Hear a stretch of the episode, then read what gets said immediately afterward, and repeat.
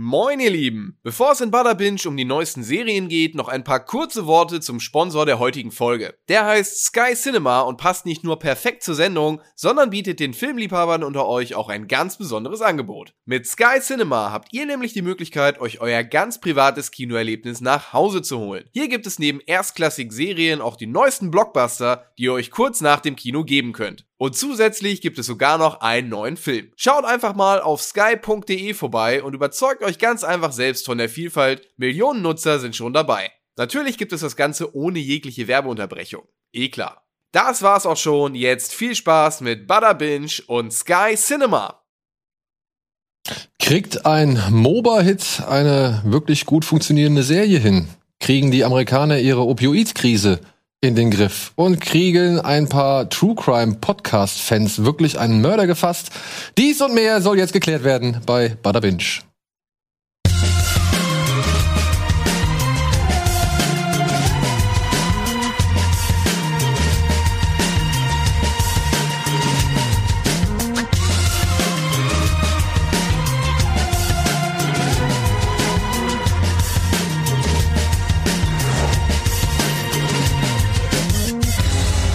Uh, wir haben Lampen. Hier freut sich jemand über eine Lampe im Hintergrund. Ja, warum nicht? Ja, Veränderungen im Studio. So, kriegt man die noch ein bisschen auf. Ah, guck mal hier. Denn da drüben an der Lampe sitzt ja schon der nächste Schreckert. Ich habe extra nicht Schlampe gesagt. Ja, ja, ja, ja. Dann komm, du Schlampe.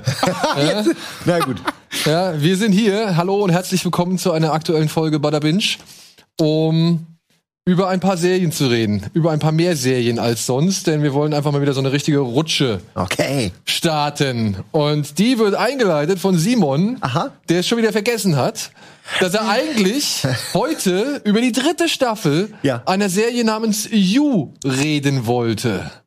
Simon, worum geht es in der dritten Also- Staffel von You? Beziehungsweise worum geht es in You Ja, überhaupt? das Und finde ich auch, das muss man kurz erklären. vorangeschoben, ist das die Serie, von der alle behaupten, da spielt Fabian Konter? Ja, siehst du ihn nicht oder Absolut, was? Das ist er doch. Okay. Dazu muss man sagen, das ist jetzt hier natürlich ein etwas anderes Foto, aber teilweise sieht er wirklich ein bisschen aus wie Fabian Kolber. Das ist total lustig, weil man irgendwie äh, dieselben Gesichtszüge erkennt. Aber es ist schon sein eigenständiger Film, äh, ei- seine eigenständige Serie mit einem eigenständigen Charakter, der auch ganz anders ist als unser Fabian Käufer, nur um es einmal gesagt zu haben. Ich hoffe es. Ähm, ich hoffe es auch, weil und das macht das Ganze echt perfide, weil You, also der, der Dude, ich habe jetzt vergessen, wie der heißt, der ist halt so dieser klassische Stalker, der sich das dann selbst auch immer schön redet, warum er was macht. Er will dann immer, er verliebt sich immer in jeder Ah. Staffel in jemanden. Das ist dann immer die Frau, die eine, für die will er alles tun. Dann stellt sich oft raus, da ist irgendwas. Die hat einen Bruder, der sie schlecht behandelt oder Probleme macht, oder sie hat einen Freund, der sie schlägt. Und dann sieht er sich in der Notwendigkeit, diese Personen umzubringen. Meistens ist es nicht so gewollt, aber häufig wird es forciert, bis es dann passiert. Was er auch sehr gerne macht, und das ist das Lustigste an der dritten Staffel, da, da hat er nämlich endlich seine, die finale Freundin aus der zweiten Staffel bekommen. Alles, was dafür sterben musste, ist nur ihr Bruder, der drogensüchtig war. Äh, sie weiß das auch und sie selbst hat auch Menschen umgebracht für ihn. Das ist das Setting.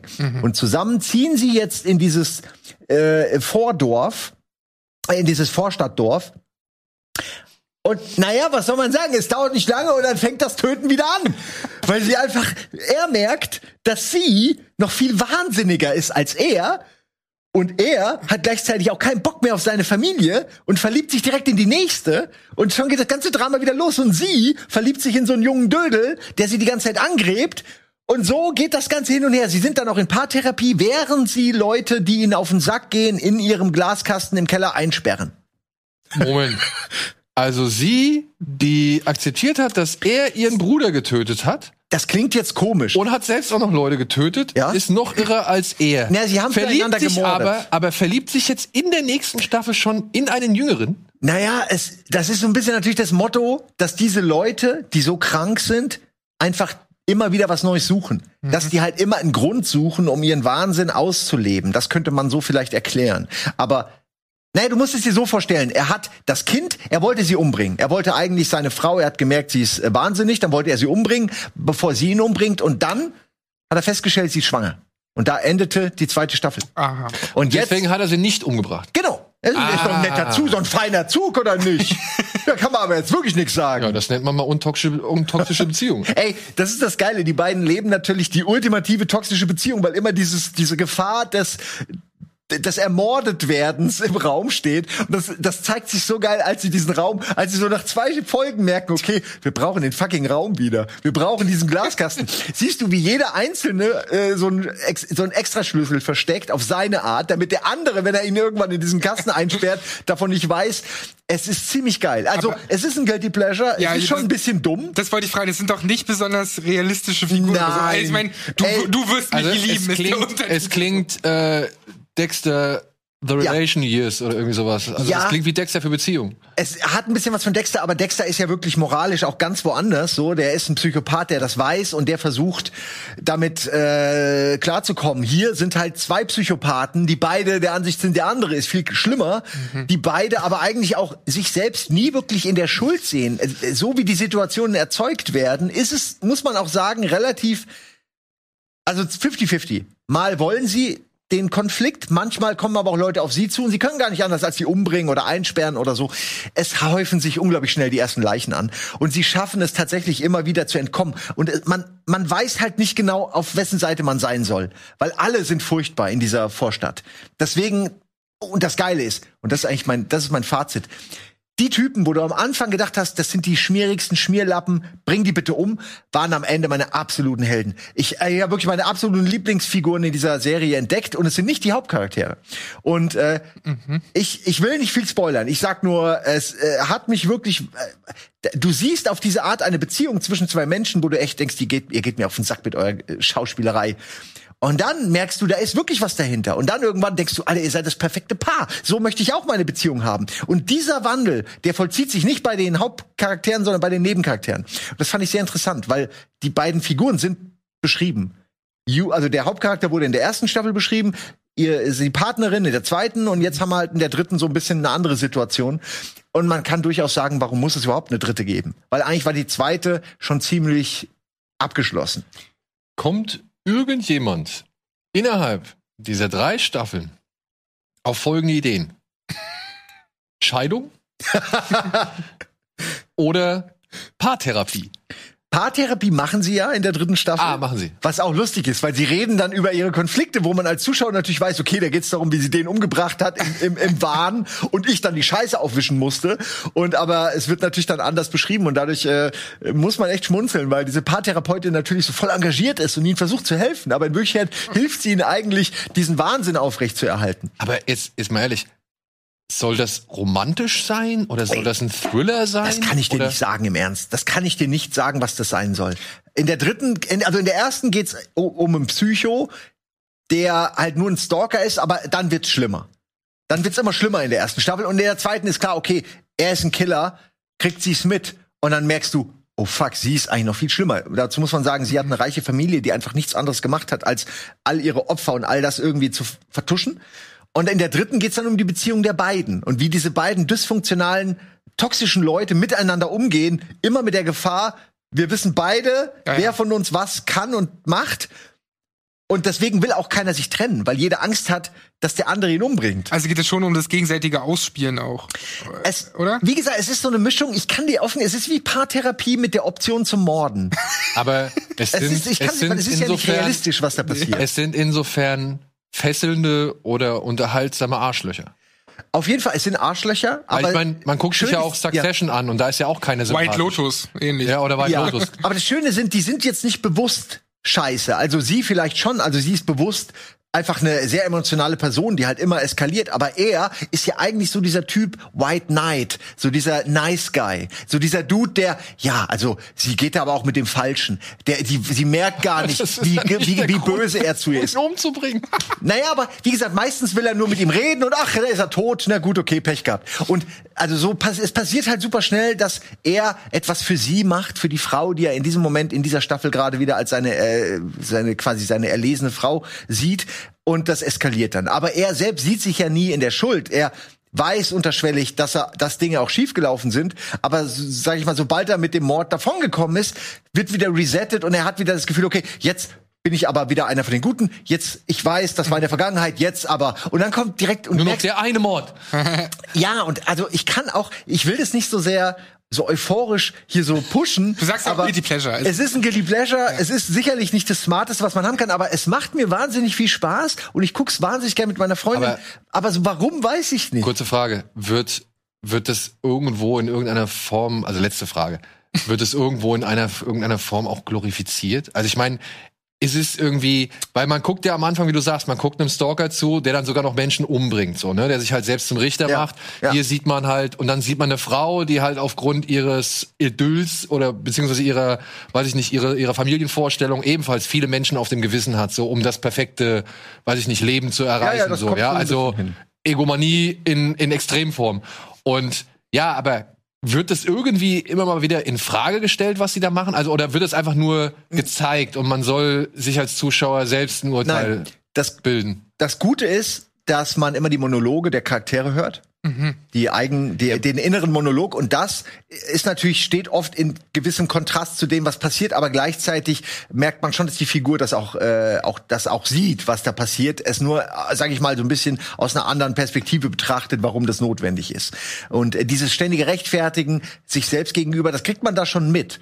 Das hat ein bisschen was von Dexter, wo ja bei Dexter auch klar sein muss. Es gibt ja die Phase bei Dexter, wo er merkt, ich will jemanden umbringen, ich muss töten wieder. Und dann sucht er krampfhaft jemanden, der böse ist. Und ähm, hier ist es so ein bisschen ähnlich, nur dass einfach der Mord oder das Verschwinden lassen von jemandem einfach als eine mögliche Option für ein Problem gesehen wird. Vielleicht ist es auch so eine Allegorie gegen äh, zu der Zeit heutzutage, wo man irgendwie alles macht für den eigenen für den eigenen Genuss sozusagen ähm, und eben über Leichen geht sozusagen. Hedonismus. Vielleicht. Hedonismus. Ja, aber auch wirklich so ein gewaltbereiter und also äh, so völlig in völliger Ignoranz. Und also teilweise muss man echt sagen, da sind auch ein paar, es sind wirklich, es wird nicht beschönigt und es wird auch nicht verherrlicht. Es sind schon heftige Szenen dabei, die auch, wo auch Charaktere eben leiden, die einem echt äh, ans Herz gewachsen sind, wo man echt denkt, okay, fuck. Ja, ich weiß ja, also man weiß ja oft, wie der, man weiß mehr über den Charakter manchmal, der da gefoltert wird, als eben die Person, die foltert. Und dadurch äh, wird es auch interessant, weil man eben äh, eigentlich weiß, wer hier der Gute und der Böse ist. Ne? Und das ist irgendwie einfach unterhaltsam zu gucken. Aber man, ich frage mich genauso, ja, was soll denn jetzt noch passieren? Ja, also meinst du, die Schlacht jetzt noch in eine vierte Staffel äh, aus? ich gehe Naja, davon wenn aus. die Kinder erwachsen werden, Ja, ja, wer genau, weiß, was dann passiert. Wartet so, mal, ja. also ihr You, guckt's ja Next nicht, Generation. Ne? Ihr Exakt. guckt's ja nicht, aber ich kann sagen, jeder, der die erste und die zweite geguckt hat, der wird auch seine Freude an der dritten haben, weil du wirklich, jetzt gehen ihnen die Ideen, glaube ich, aus, aber bis zur dritten kann ich sagen, okay, sie haben wirklich immer was geschafft, was Neues, egal wie unglaubwürdig. Ähm, und äh, es kommt, sie kommen ihnen auch relativ schnell und häufig so ein bisschen auf die Fersen. Also das ist auch immer so. Man es ist nicht so, als ob die perfekt sind. Es ist kein American Psycho, wo du mitkriegst irgendwie, okay, es interessiert keinen, sondern Ja.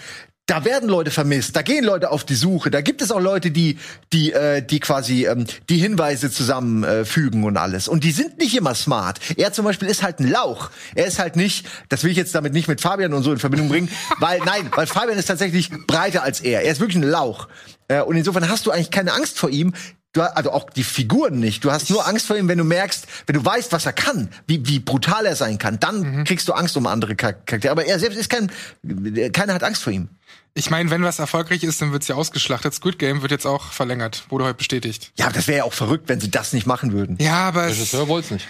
Nein, ernsthaft, der wollte Der nicht? Regisseur hat gesagt, ich bin, ich bin, also sie können es gern machen, aber ich bin fertig mit meinen Ideen. er selbst war es der jetzt, jetzt aber Ja, bestätigt. du kannst auch nur verlieren, glaube ich. Nach so einem Ja, aber Ding. er, ich, also ob er es macht, steht doch auf dem anderen Blatt. Also, das weiß man noch nicht. Und er hat nur bei Associated Press, da hat er gesagt, okay, Staffel 2 wird es geben.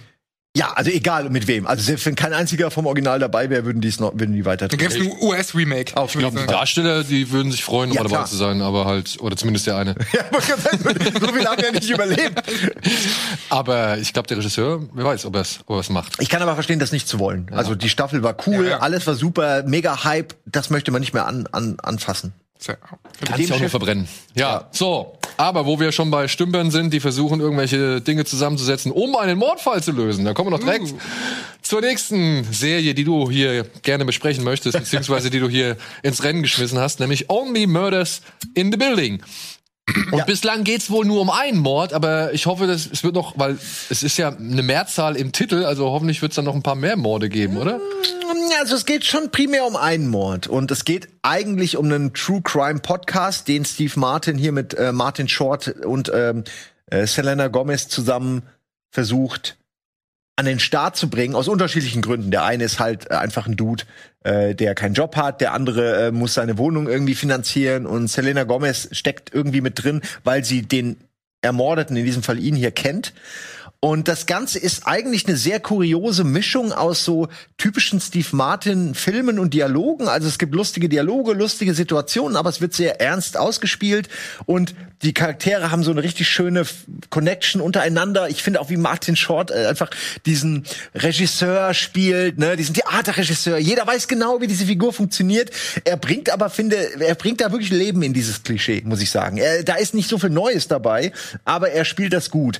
Ähm, genauso ähm, ja, halt, ne, brauchen wir nicht, Steve Martin ist wie immer ziemlich geil in seinen Rollen und, und Selena Gomez fällt ein bisschen ab, aber stört nicht und bringt's auch irgendwie gut rüber, aber irgendwie merkt man halt schon, da sind zwei Größen, was Timing und Comedy angeht und Dialoge, die sich auch gut ergänzen und Selena Gomez fällt ein bisschen ab. Ja gut, äh, aber man muss jetzt mal so sagen, ne, die zwei machen ja schon seit Jahren eben. Das meine ich. Es soll ja auch kein Diss gegen äh, Frau Gomez sein und das auch die äh, ist auch so gut. Die, sie ist ja äh, sie hier eben mit dem mit dem Transport war der Polizist, der eben diesen Fall des Ermordeten als Selbstmord direkt abgetan hat und damit natürlich den Zorn der Podcaster so ein bisschen auf sich zieht, die eben sagen, nein, das war, wir haben, äh, wir haben Clues, uns glaubt keiner, wir machen, wir, wir gehen auf Nachforschung und daraus ergibt sich dann der Podcast und daraus ergibt sich dann natürlich, dass sie auch zum Ziel werden, weil ja der Killer diesen Podcast ja auch hört.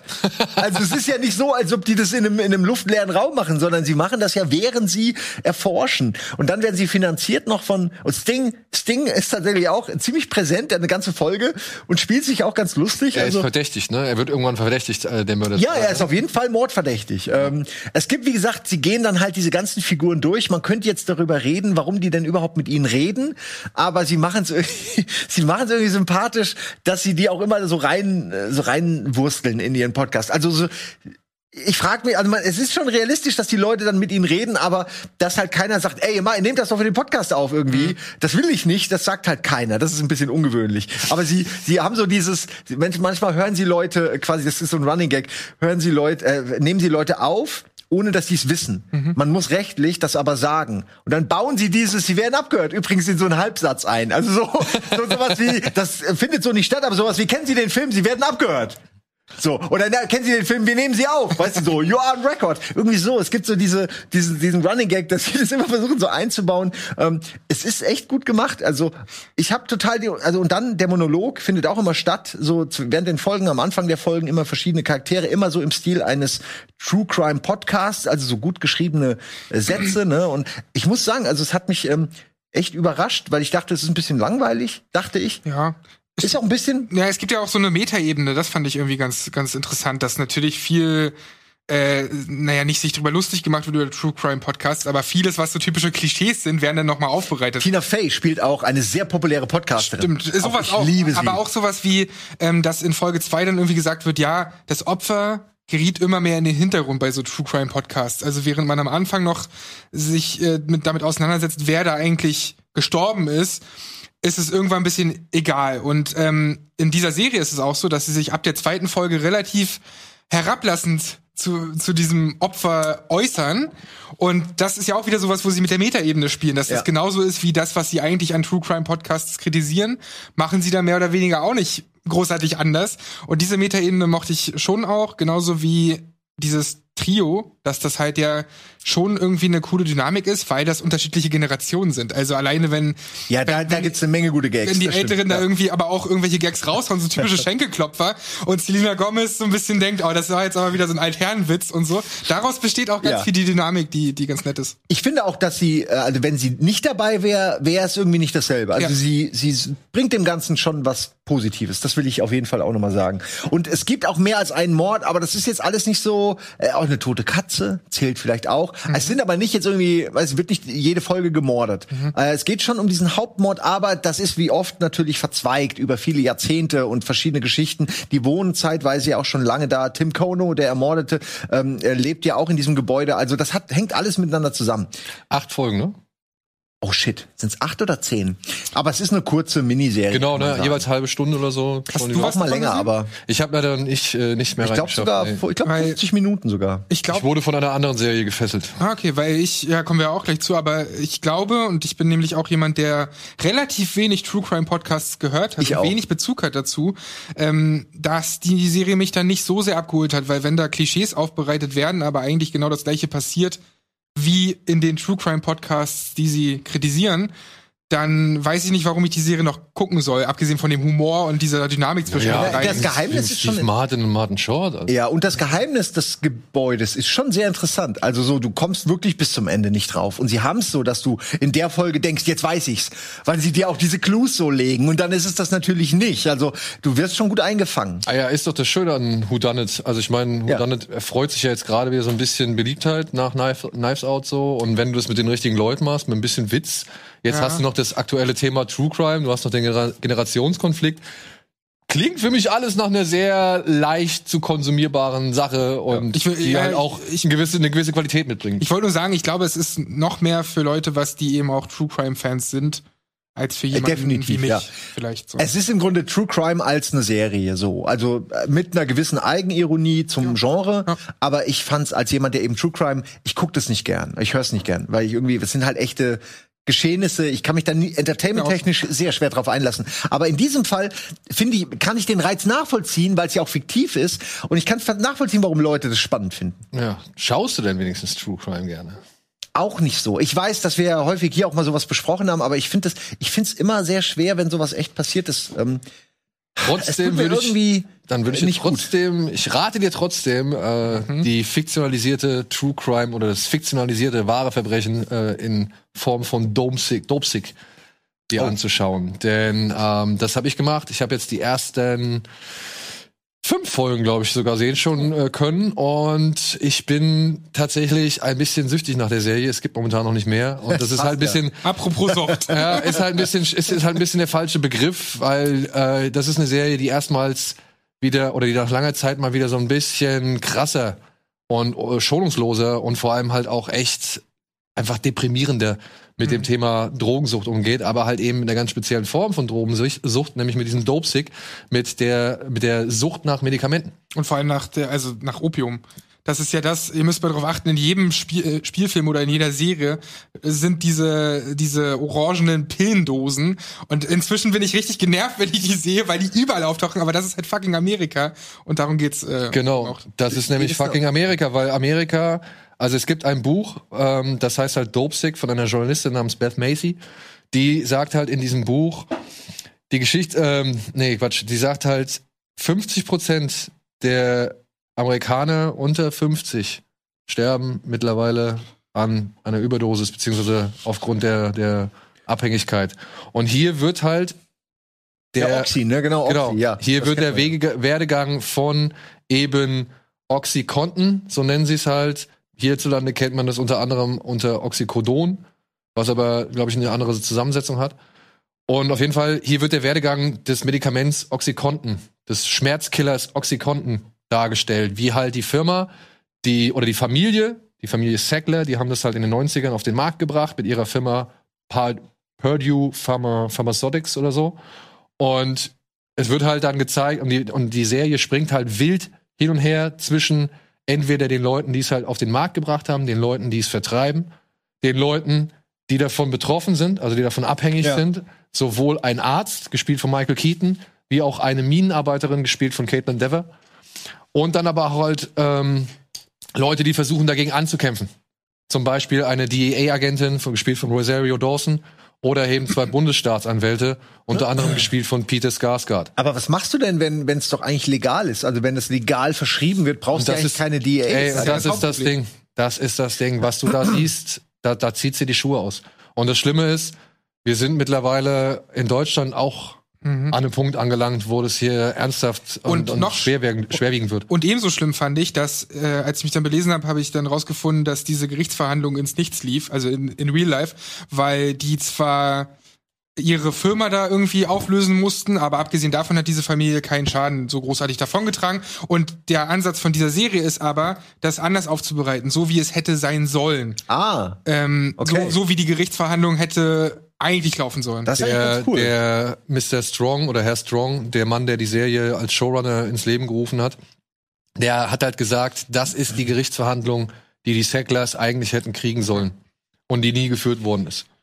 Ja, sehr interessant. Äh, so alternative äh, Geschichte ist irgendwie in dem Fall äh, eine gute Idee, glaube ich. Genau. Und in diesen Figuren ne, werden halt mehrere Schicksale vereint, die halt die, Re- die Journalistin Beth Macy während der Recherche ihres Buchs halt kennengelernt hat, weil die hat sich halt mit Abhängigen, den Eltern, den Polizisten, den Dealern, den Ärzten, den ja Pharm ähm, ähm, Apothekern und so weiter halt äh, unterhalten und halt wirklich einfach mal einen Zustandsbericht abgeliefert, wer alles betroffen ist, wie es betro wie er betroffen ist und in Form von Rosario Dawson kriegt man dann halt mit, was Oxycontin im, ja, in der kurzen Zeit, in der es halt auf dem Markt war, für eine Entwicklung vorangetrieben hat. Ja, also es ist wirklich ein richtig neuer Drogenmarkt, der dadurch geschaffen worden ist und der legitimiert wird vom Und Staat. genau, und wie das funktioniert, dass das so ins System gebracht wurde, weil du kriegst halt auch mit, wie dann irgendwelche Ärzte bestochen wurden in Form von, äh, okay, wenn du dieses Medikament quasi bei dir mit aufnimmst ins Angebot, Ja. dann äh, kriegst du irgendwie Disney World Tickets für deine Familie und so ein Scheiß. Also Das machen ja bei Scrubs, haben sie das ja schon so ein bisschen Stimmt. Äh, thematisiert, ne? wie die äh, Pharmaindustrie sich da einkauft bei den Exakt. Ärzten. Und wie das halt total viel Lobbyismus ist, was da betrieben wird. Und du siehst halt einfach nur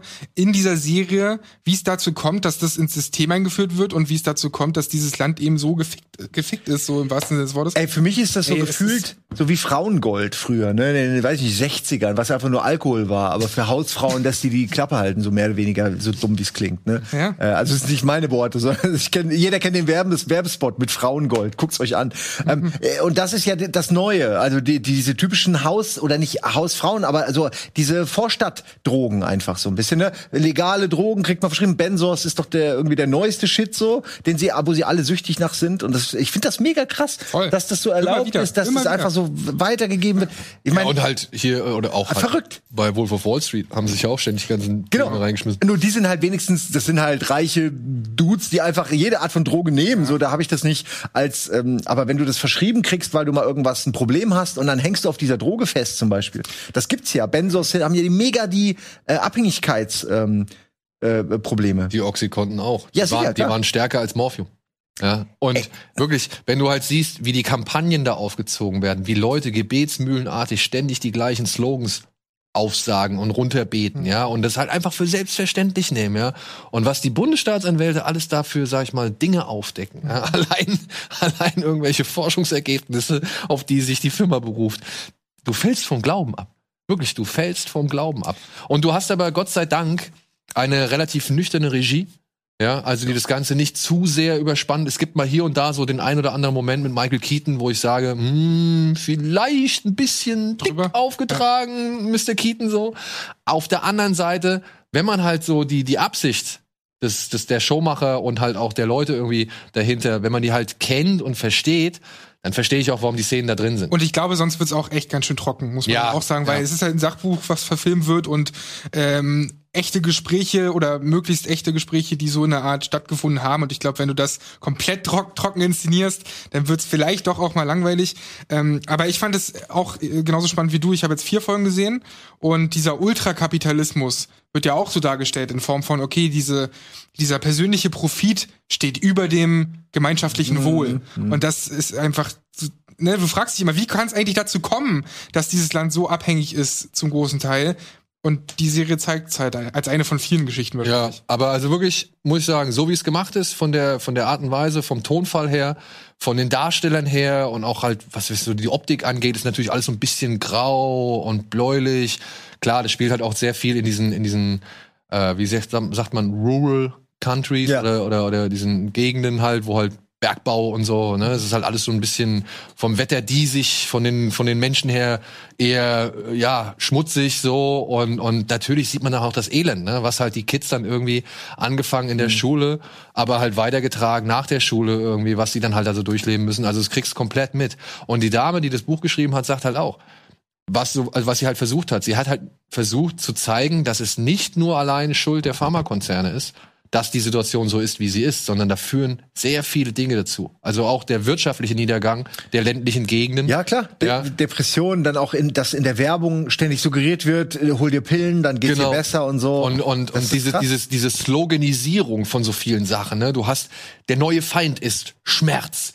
Schmerz gilt es zu bekämpfen. Wir müssen einfach nur gegen den Schmerz vorgehen. Lasst uns unsere Kräfte mobilisieren gegen den Schmerz. Und ruckzuck hast du alle auf deiner Seite, so, ja. Und die wissen gar nicht, also die, die, die kriegen gar nicht so richtig mit. Sie wissen, sie haben Schmerzen. Alles klar, dann krieg, gibt's eine Pille dafür. Cool, nehme ich mir. Oder es fängt schon an bei Müdigkeit oder, Ja. oder dass du nicht, nicht schlafen gehen kannst oder so. Selbst das wird ja dann so als, als, als Gegner äh, charakterisiert, gegen den es vorgehen äh, soll mit diesen Pillen. Das ist Ja, und also wirklich, ist kein leicht zu verdauendes Ding. Würde ich gar nicht behaupten. Aber ich muss sagen, trotzdem, ich will weitersehen, weil das ist alles irgendwie sau interessant äh, festzustellen, was die Mann, was die Leute machen mussten, was die Leute durchlebt haben, was halt natürlich auch schon hier und da vielleicht anhand von gewissen Artikeln oder sonst irgendwas überliefert ist. Diese Sacklers haben sich auch schon geäußert. Und so Sachen wie, ähm, dass ja vor allem der Patient verantwortlich gemacht worden ist für seine Abhängigkeit und so, das sind wirklich überlieferte Sätze. Ja, genauso wie es die eine oder andere Person auch wirklich gibt. Die werden da wirklich mit Namen genannt, weil sie halt auch instrumentalisiert oder missbraucht oder halt freiwillig sogar äh, daran gearbeitet haben. Ich habe eine Frage. Woher wisst ihr, dass es ein Fikt, also dass das der Ausgang des Prozesses anders ist als in der Realität? Wird das am Anfang gesagt oder so? Naja, wie gesagt, es äh, Weil sonst wär's ja fast ein bisschen Geschichtsverfälschung, ne? So ein ich habe auch, ich hab auch ein paar Artikel gelesen und es hieß, die haben sich alle außergerichtlich, mussten die halt irgendwie, oder haben die Zahlungen geleistet. Richtig große. Johnson Johnson, wie auch diese Purdues. Aber es kam nie zu einer richtigen Verurteilung. Es wurde nie irgendjemand für schuldig oder für fahrlässig oder für sonst irgendwas gesprochen, sondern die haben sich halt alle außergerichtlich geeinigt. Die eine Firma hat Insolvenz angemeldet, aber das ist bei den Leuten, also da reden wir halt über ja, ja. eine, eine, ein Klientel, Ja, ja. bei denen ist das egal. Dann wird die Ja. nächste Die verdienen daran noch. Genau. Aber es ist eine berechtigte Frage, weil da bin ich auch mal gespannt in Richtung Ende dann, äh, ob das klar gemacht wird, dass das eigentlich nur eine alternative Version ist. Weil ich habe das jetzt nur diese Erkenntnis von dem, was ich gelesen habe, dass das halt der Ansatz war von, von dem Serienmacher. Ja, ich denke nur, weil dann hat man nach dem Gucken der Serie vielleicht ein besseres Gefühl, als, in, als es in der Realität richtig wäre. Weißt du, wenn du denkst, ja, Ja. geil, hat sie doch alle erwischt. Und in Wirklichkeit hat sie gar nicht erwischt. Dann, wie viel 90 Prozent der Amerikaner denken noch, ja geil, das Gesetz läuft doch. So, das System funktioniert. Ich könnte mir aber mir vorstellen, dass am vorstellen. Ende der achten Folge, ich glaube 18 insgesamt, das dann halt steht, ne? Also das und das ist passiert und so weiter, das ist eine fiktionale Aufarbeitung und äh, das ist, vielleicht steht da ja wirklich, das ist der Prozess, der nicht geführt worden ist. Ja, weil so Gesch Geschichtsknittung hilft dem ganzen Problem dann ja nicht. Ne? Nee, aber es hilft für ein Bewusstsein zu schaffen, ne? Ja. Ja, ja, also da, wenn du halt wirklich da Leute siehst, die halt einfach nur ja bei ihrem Job irgendwie einen Unfall hatten und dann halt in eine, immer eine immer stärkere Dosierung bekommen und eigentlich gar nichts dafür können. Ey, das ist ja, ich meine, das gibt's ja in Deutschland auch in anderer Form, ne? Aber du kriegst jetzt nicht so schnell Schmerzmittel verschrieben, auch keine starken, aber du kannst davon auch mega leicht abhängig werden, ganz sicher. Ähm, und irgendwann ist es eine psychische Abhängigkeit, wird aus der körperlichen eine psychische und dann wird's richtig schwer und dann, ey, keine Ahnung, es ist alles so richtig.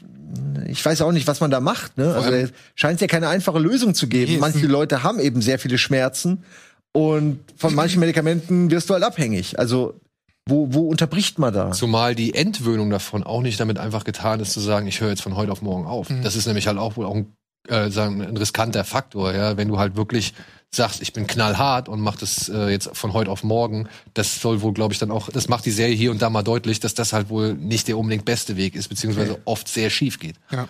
Ja. Ja, ist ja bei Alkohol auch so, ne? dass man irgendwie sterben kann, wenn man dann gar keinen mehr trinkt und sehr viel getrunken hat vorher, dass dein Körper dann irgendwie ähm, sterben kann, tatsächlich durch den Stress. So. Ja. Das ist Hammer, es ist echt, ähm, ja, ist super traurig alles. Ja, Ja. gut, dass sowas auf Disney Plus bei uns landet, weil wir ja keinen Hulu haben. Eigentlich ist es ja eine Hulu-Produktion. Äh, gut, dass das dann jetzt hier dort zu sehen ist. Ja. Gut. So. Um die Laune ein bisschen zu heben, Ja. machen wir ein bisschen leichtere Kost noch, gehen Ende und beginnen mit Inside Job, eine neue Animationsserie. Ich würde gerne erst mal deine Meinung dazu hören. Ich möchte gerne meine Meinung dazu Ja, hören. Ich ich versuche ja einmal kurz zu erklären, worum es geht. Es geht hier um die Firma Cognito Inc. Die wird unter anderem geführt von einer jungen Dame namens Regan und von einem jungen Mann, wie heißt der Chuck? Heißt der Chuck? Äh, das kann sein. Ja, also Regan Für mich ist, ist er Fry. Für mich ist er Fry aus Futurama. Ja, und da hätten wir schon einen der ersten Ansatzpunkte für diese Serie, aber gut.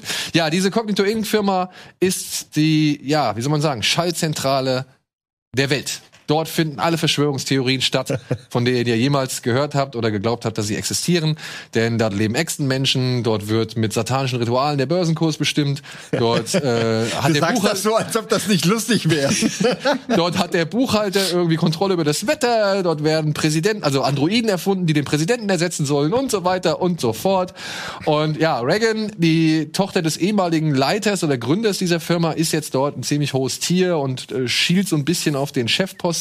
Allerdings ist sie menschlich nicht so stark, weshalb ihr ein absoluter Dude Bro Weißbrot College Typ an die Seite gesetzt wird, der halt so ein bisschen das ja, menschliche regeln soll in der Firma. Und dann gibt's natürlich die ganz, ganz äh, Die typischen Nebencharaktere. die typischen, ne? typischen Den drogensüchtigen Asiaten, dann den, den Pilz, den Pilzcharakter, der so ein Genau. Aus bisschen der dieses Hohlerde. typische- Meistens wäre es ein Alien, hier haben sie sich wenigstens mal was Neues überlegt. Genau, dann haben sie George C. Scott aus Dr. Seltsam mit einem Delfin gekreuzt.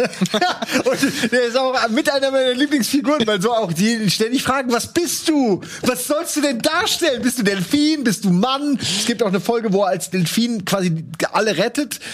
Es ist ganz weird. ja. Und es ist eine Workplace-Comedy Ja. von zwei Menschen, die unter anderem ja an Gravity Falls mitgearbeitet haben, was Und so Gravity völlig Falls- anders ist als diese Serie. Ja, aber Gravity Falls hat ja, ist ja leider hat nicht so funktioniert, aber Leute, die die mögen die Serie, die feiern die bis ich finde heute. Gravity Falls toll. Ähm, ja, ist auch gut. Ist halt nur ein bisschen auch, ich sag mal, smarter oder so. Aber die war halt nicht so, haha, lustig, geil. Nein. Sondern die war irgendwie ein bisschen geschickter und das hat nicht funktioniert. Genau, und die hier ist schon mehr so haha lustig geil. Ja. Denn, obwohl man über das Geile, glaube ich, streiten kann. Denn man merkt halt doch, und das ist jetzt, so sage ich jetzt mal, halt einfach der größte Kritikpunkt, den ich an dieser Serie habe. Ich finde, da sind ein paar nette, schöne Details drin.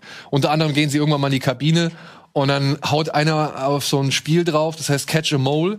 Weißt du, diese, diese Spiele, wo halt diese ja, Figuren rauskommen, genau, und wo man mit dem Hammer so draufhauen muss. Und das sind alles kleine Edward Snowdens. Das fand ich schon, das, das sind so, also es sind schon ein paar schöne kleine Dinge so an der Seite. Aber dann guckst du dir die Serie an und ist wirklich, du, du sagst, ja, Family Guy, ja, Ja, Simpsons, ja. ah, ja, Rick and Morty, Futurama ist, wie gesagt, Futurama. Also ich meine, allein der Vater von Reagan, ja, ist ein Alkoholiker, der, Ja. sag ich mal, früher die Firma geleitet hat, der halt alles weiß über das Universum, weil er halt alles gesehen hat und die Wahrheit halt kennt, die halt keiner kennt von den Sheeples, so nennen sie sie ja, die Menschen, die normalen, die halt keine Ahnung haben von allem.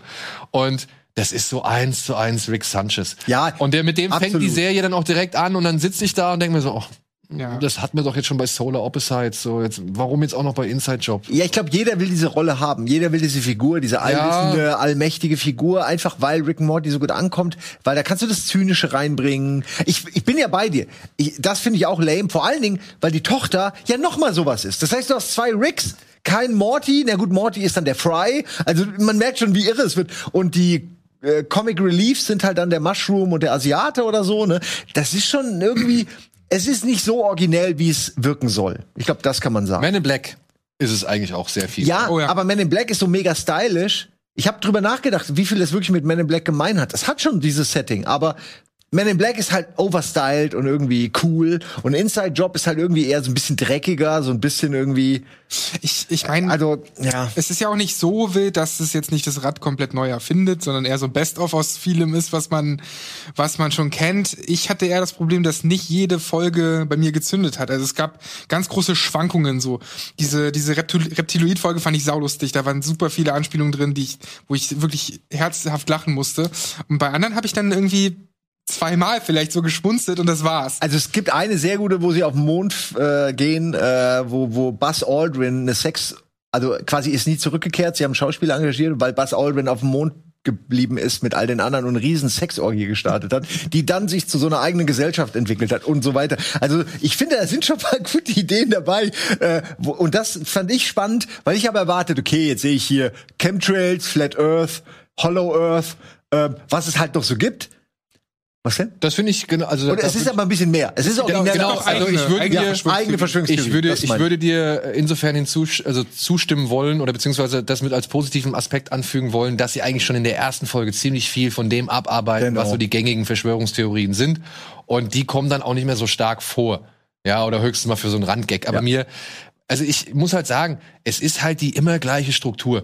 Ah, weißt du noch damals, ich habe hier, was war das, was sagt die eine da, diese Medienbeauftragte? Ich Die hab, Social Media Expertin. ja, ja, sie hat mit, mit wem hat sie sie ah ja, sie muss dann wieder für die Kims arbeiten. Kim Kardashian und Kim Jong äh, Kim Jong Il. Ja. Und eine von denen hat halt irgendwie richtig oder eine von den Kims hat irgendwie richtig viele Menschen umgebracht und du würdest nicht glauben, wer. So, das sind so diese diese typischen Ja. Simpsons Family Guy Sätze und Situationen. Meistens gibt's da noch also manchmal gibt's da noch einen Umschnitt, wo dann halt irgendwie die Szene gezeigt wird und dann gibt's wieder einen Schnitt zurück so. Ja. Und ich muss sagen, ich finde es jetzt schon nach Rick und Morty und all den anderen Sachen, die wir so hatten, ja, ich kann mir, ich könnte mir vorstellen, dass das eher vielleicht oder ich hoffe für Inside Jobs, dass das, dass das sich so ein bisschen mehr in die Final Space Richtung entwickelt, so dass du halt am Anfang irgendwie denkst, okay, das ist die typische Humor-Revue-Nummer oder Humor Dauerfeuer-Geschichte so und wird dann aber hinten raus mit einer richtigen Geschichte richtig herzlich oder sympathisch. Wenn es nur die reine Workplace-Comedy ist, die eine Situation nach der anderen abfeuert, fände ich das ein bisschen schade. Also es gibt durchaus, finde ich, eine Dramaturgie, eine, Arc über diese Staffel hinweg, so die vor allen Dingen natürlich mit ähm, ihr und ihrem Vater zu tun hat ähm, und Buzz Aldrin. äh, aber tatsächlich. Ähm, und naja, also ich meine, die anderen Charaktere sind halt wirklich einfach nur Ja. Comedy-Gag-Lieferanten. Es ist nicht so, als ob da jetzt jeder, gefühlt jeder Charakter auch eine diepe Backstory hat. Aber ich muss sagen, die Figuren an sich sind mir doch schon ans Herz gewachsen. Also ich kann die alle ich mag die alle und woanders in anderen äh, Serien sind die für mich so ein bisschen austauschbar. Und ich gucke sie alle, diese animierten äh, Serien, weil ich sie, äh, eigentlich das Setting an sich mag. Hier fand ich dann doch durchaus noch hier und da immer wieder mal eine originelle Idee in der Serie, aber äh, in der Folge. Aber ich, ich stimme euch natürlich zu, dass das nicht alles nur geklaut ist und nicht wirklich viel, nicht so viel Originelles dabei ist. Aber ich finde trotzdem, ich habe es durchgeguckt, ich, ich habe danach kein leeres Gefühl der Zeitverschwendung gehabt. Ich war zufrieden. Es gibt auch ein paar echt noch gute Momente, aber ob man jetzt deswegen die Staffel gucken muss, das ist nur wer wirklich Bock aufs Genre hat. Ich glaube, ob du jetzt Paradise PD, Disenchantment Ja. oder Inside Job oder sonst irgendwas. Ich find's besser als die beiden anderen. ja, das mag ja Und sein. Solar Opposites finde ich auch schlechter als Aber das. ich kenne auch Leute, die verteidigen Paradise PD bis aufs Blut. ja?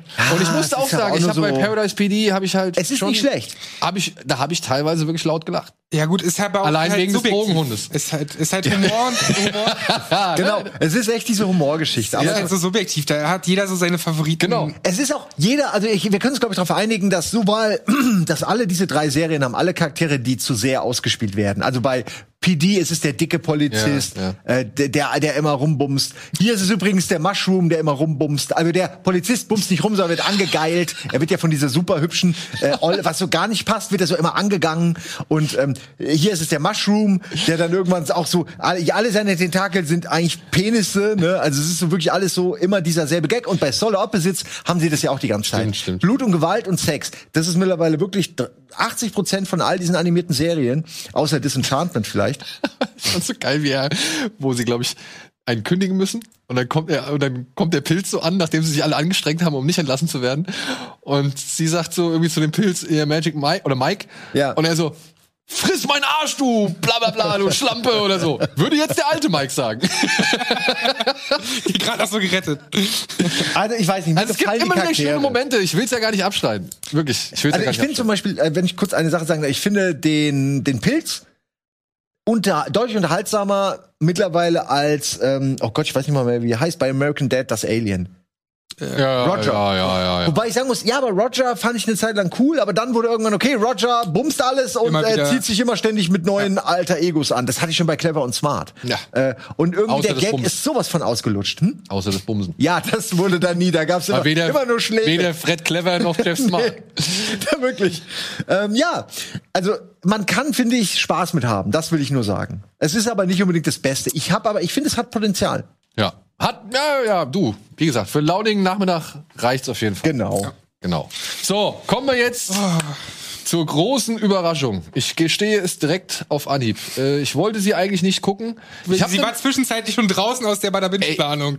Bis es dann hieß, okay, lass mal doch Ich hätte auch nicht gedacht, dass das was wird. äh, pass auf, das Ding ist, soll ich mal was Lustiges erzählen aus der, aus der internen Betriebswelt? ich krieg eine Mail und werd darauf hingewiesen. Arcane, League of Legends, bla bla bla. Und ich dachte, die Mail ist nicht für mich, die ist für Budi. Direkt weitergeleitet. Weil hin und wieder passiert's halt schon mal, dass irgendwelche Business-Mails ankommen, die halt meine E-Mail-Adresse für die von Budi halten. Aber, Aber es warum? ist Daniel. Daniel. Ach, natürlich.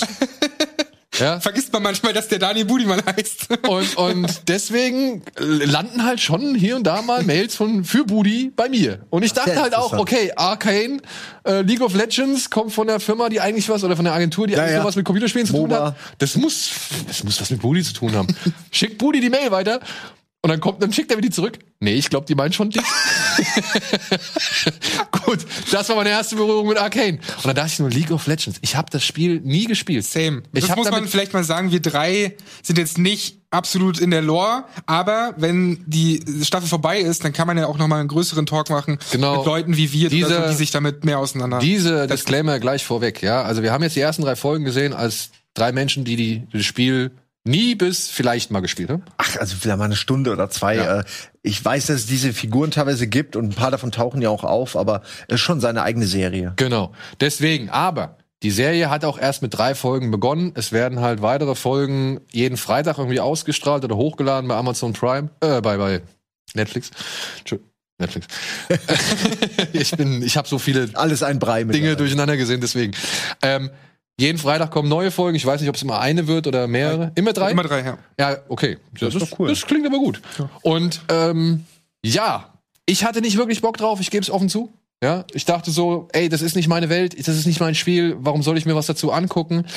Ich habe dann irgendwie dann doch gedacht, ah, Alvin sagt so, das ist die schönst anzuschauende oder schönst animierte Serie, die ich jetzt dieses Jahr gesehen habe, allein vom Trailer her. Und dann dachte ich mir, komm, guckst du halt doch noch mal rein. Und was soll ich sagen? Die Geschichte, die hier erzählt wird, hat mich sowohl gefesselt, wie auch technisch beeindruckt. Ja.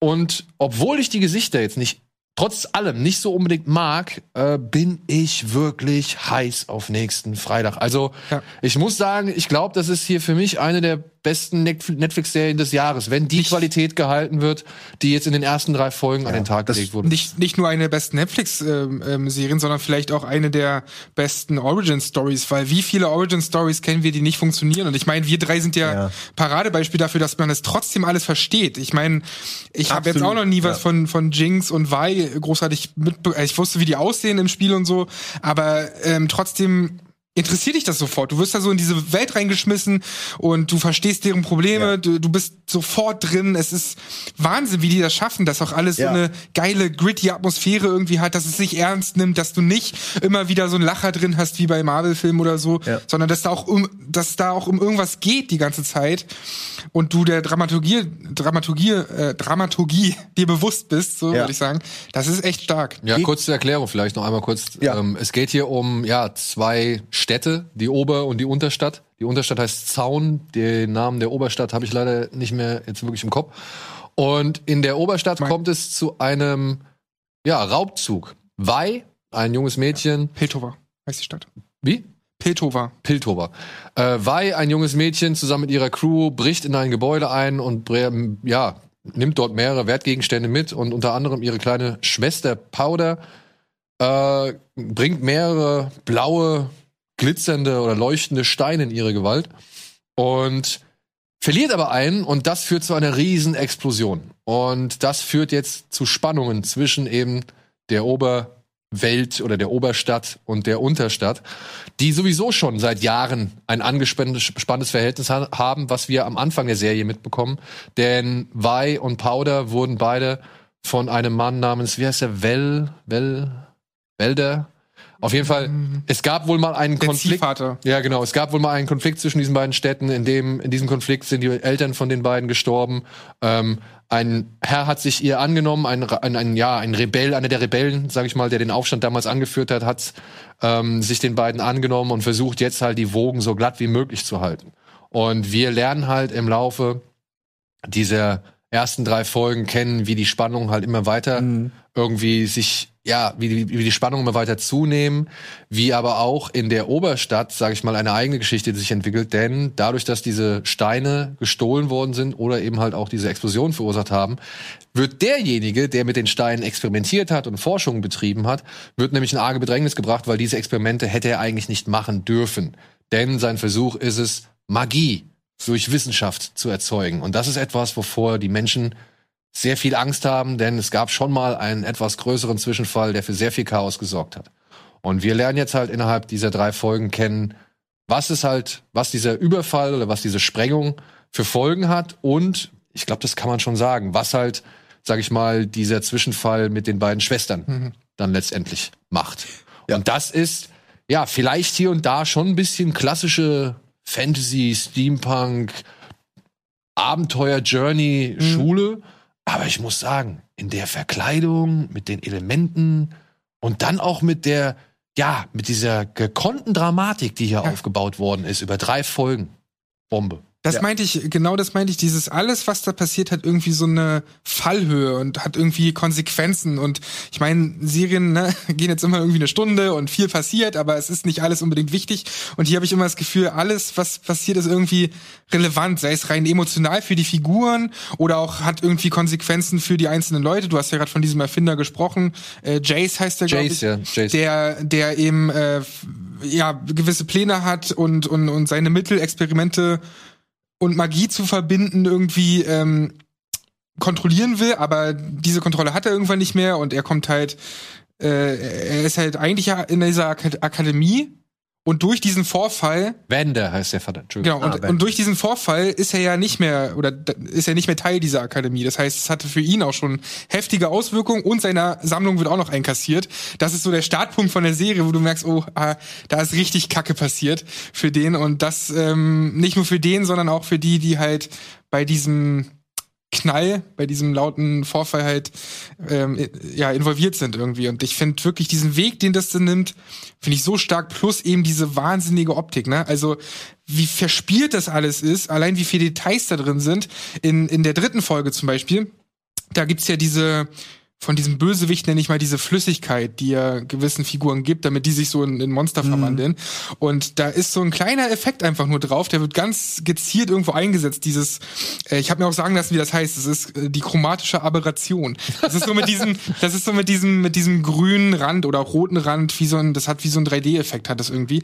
Und sowas wird ganz klein eingearbeitet und ist aber für mich zählen diese Details oder auch, dass man überall Nebel sieht, dass es so gritty ist, das macht's lebendig. Das sind vielleicht nicht Sachen, die man, die, auf die man fokussiert ist, die kriegt man so im, im Hinterkopf mit, aber die sind, glaube ich, ganz, ganz wichtig, um diese Welt lebendig zu machen ja. und um auch die Figuren nahbarer zu machen und um deren Gefühlswelt zu verstehen. Und ich glaube, das ist der Grund, dieses, was man da im Hinterbewusstsein hat oder im, ja, im Hinterkopf hat, das ist der Grund, warum das so mitreißt. Im Gegensatz zu vielen anderen Geschichten, die vielleicht ähnlich ablaufen, aber eben nicht diese Dramaturgie haben.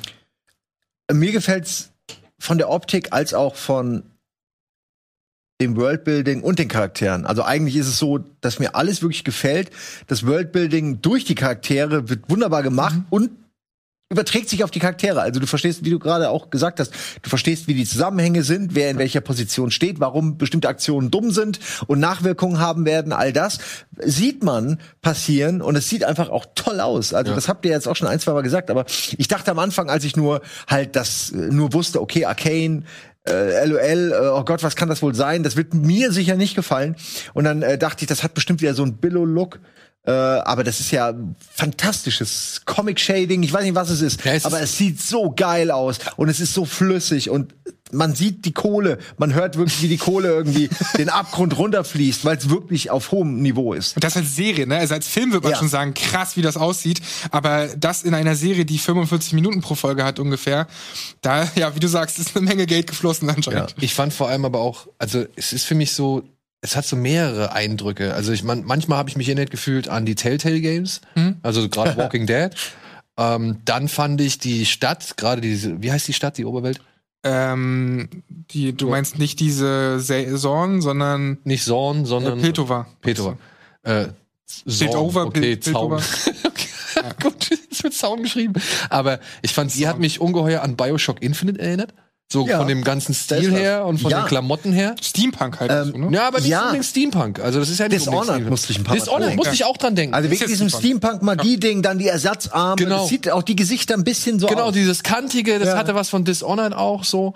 Und dann trotzdem aber, meine ich jetzt, waren da auch immer wieder Zeichentrick-Elemente reingemalt worden. Zum Beispiel gibt es eine Szene, da ja, ist jemand unter Wasser oder taucht ins Wasser und dann kommt so eine Blase hoch.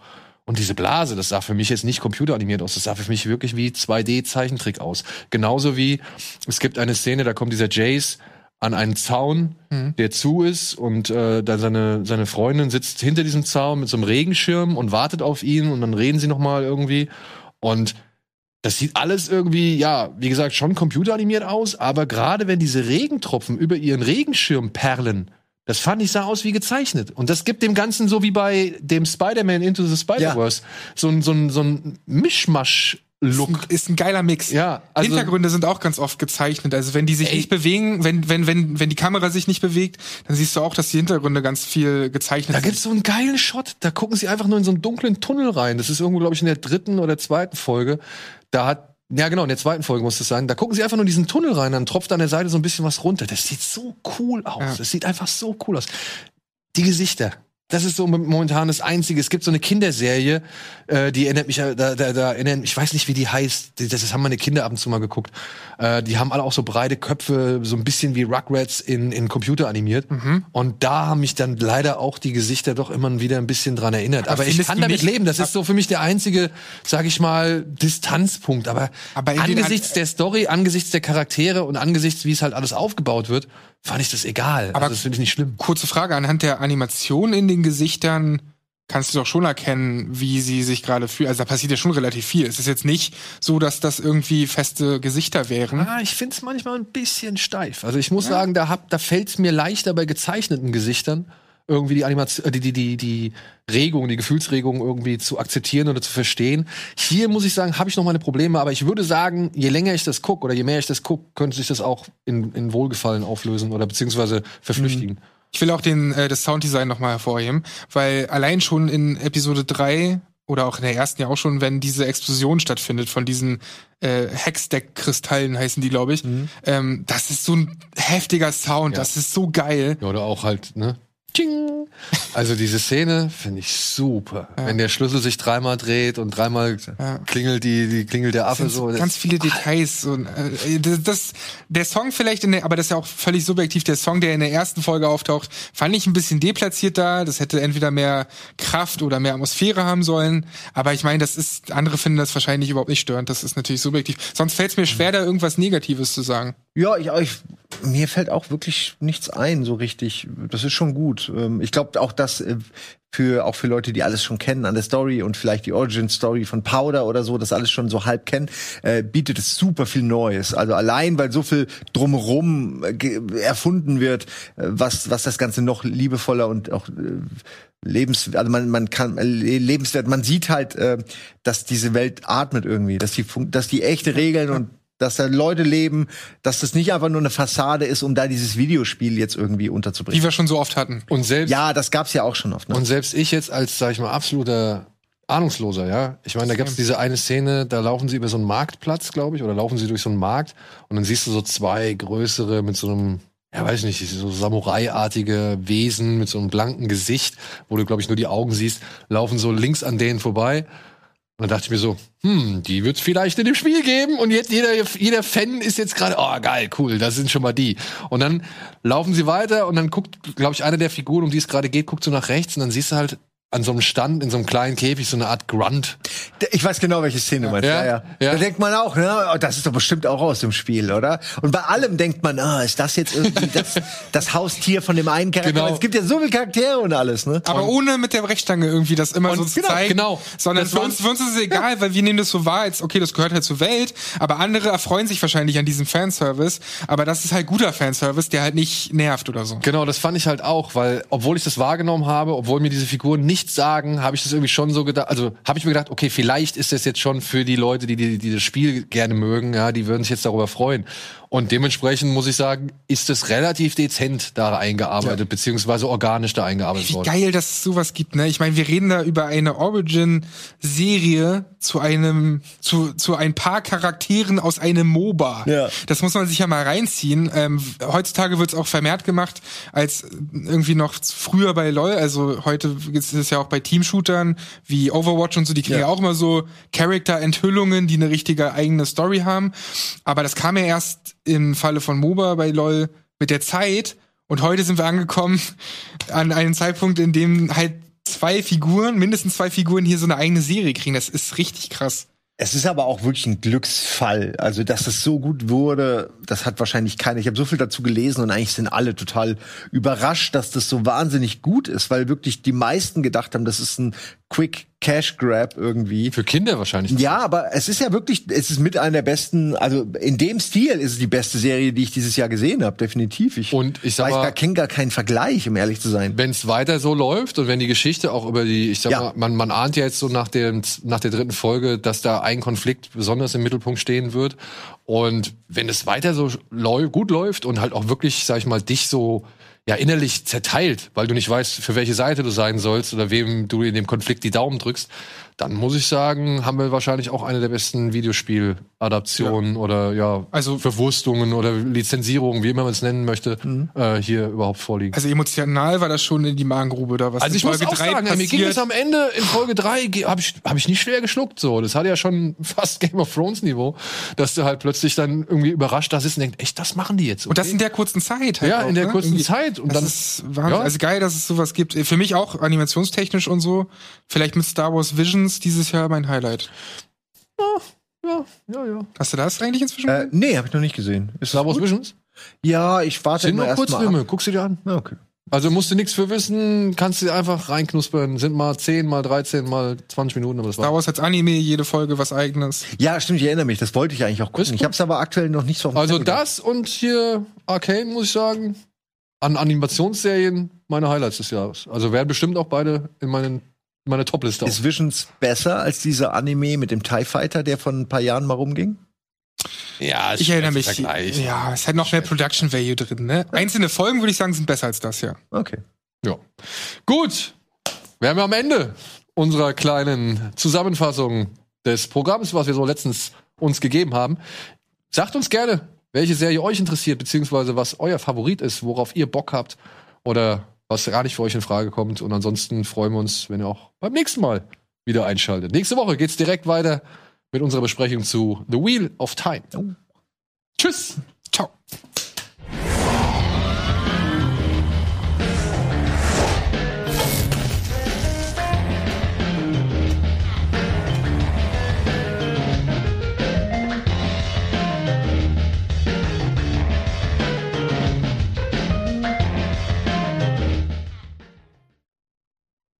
Diese Sendung kannst du als Video schauen und als Podcast hören. Mehr dazu unter rbtv.to slash badabinch.